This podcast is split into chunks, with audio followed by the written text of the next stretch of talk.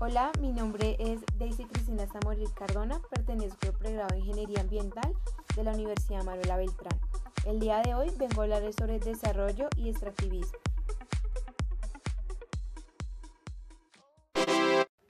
Bueno, primero que todo, cabe destacar que la idea fuerza de desarrollo continúa siendo uno de los conocimientos fundamentales de los procesos actuales de reproducción material y de subjetivación social. Eh, a pesar de su visible agotamiento y de los reiterados cuestionamientos a los que ha sido sometido, el metarrelato del desarrollo pervive y goza aparentemente de buena salud.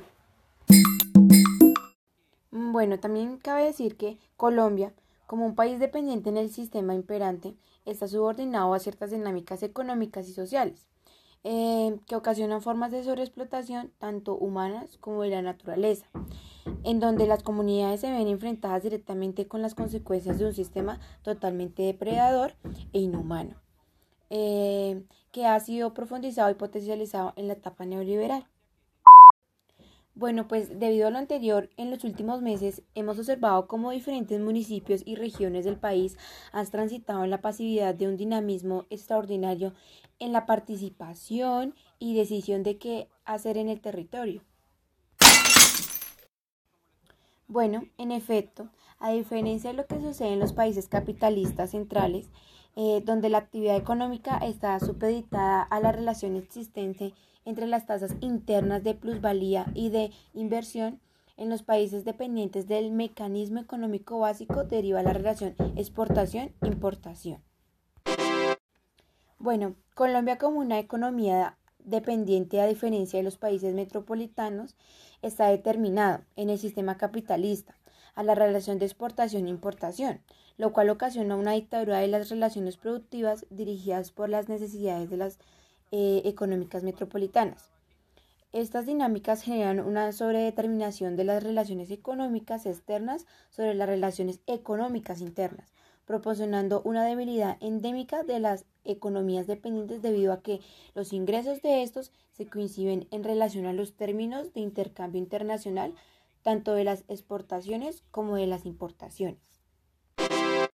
Bueno,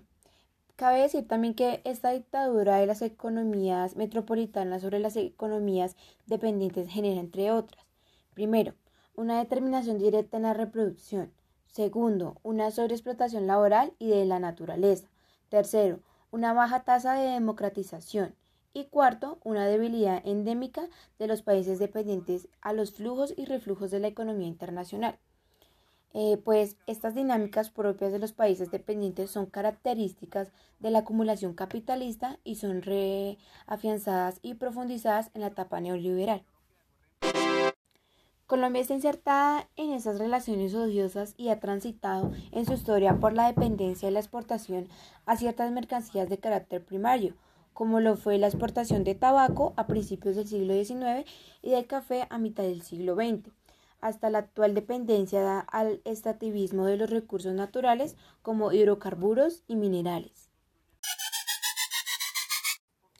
Esta dependencia primordial a los ingresos de exportación de la producción extractivista eh, pues se hace visible desde comienzos de la década de los 90 y se verá concluida a partir del periodo del 2000 al 2004 en Colombia. Eh, el inicio de la dependencia al extractivismo se compagina con el fin de la dependencia a la exportación del café y a finales de la década de los 90.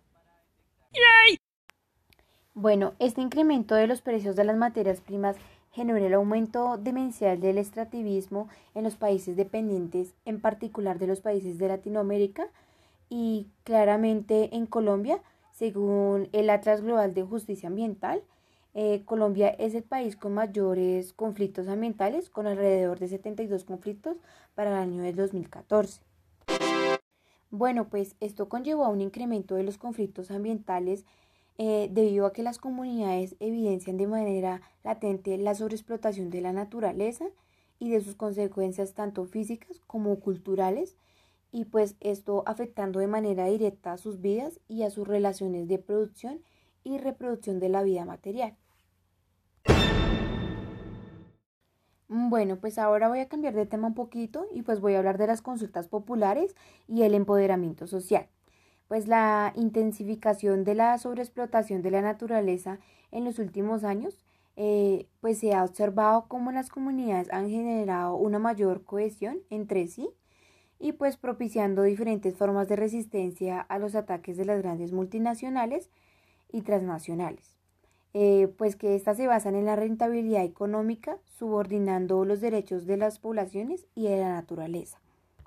Bueno, pues entonces las comunidades han observado los desastres ambientales que causa la explotación de los recursos naturales, eh, que se transforman en la cosmovisión de las comunidades desde un valor de cambio, materia prima, hacia un valor de uso, los bienes comunes, donde las equivalencias y relaciones económicas de y sobre la naturaleza son demitificadas y se replantea la relación que tiene la humanidad natural con la naturaleza. Bueno, entonces las comunidades transforman su pensamiento y accionar debido a la experiencia de los innumerables ecocidios alrededor del país, con lo cual propician varias formas de resistencia en contra de este perjuicio, como lo son las consultas populares para frenar los proyectos extractivos de sus territorios y la presión ejercida sobre los consejos municipales, eh, pues para que ratifiquen la negativa de este tipo de proyectos. Estas dinámicas democráticas solo pueden ser puestas en marcha bajo la concientización de las comunidades y un trabajo arduo por la educación y socialización de experiencias acumuladas y estudios propios, que se basan en la horizontalidad y el respeto a la diferencia. Bueno, para finalizar, está puesta en marcha la construcción de un nuevo devenir de la sociedad, donde éstas posean el poder de transformación en sus entornos, se proyecta como un proceso de autogestión y autoorganización de las comunidades eh, que parten de la solidaridad y fraternidad de los individuos de la colectividad y del acompañamiento de diferentes resistencias eh, que se aglutinan una junta a la otra cada vez en las conquistas democráticas que apuntalan a la construcción de un proceso emancipador y de la fundación de nuevas relaciones tanto productivas como reproductivas. Bueno, y esto fue todo por hoy, pues espero haber dado un claro ejemplo sobre el desarrollo sostenible y pues la relación que tiene con el extractivismo. Muchísimas gracias.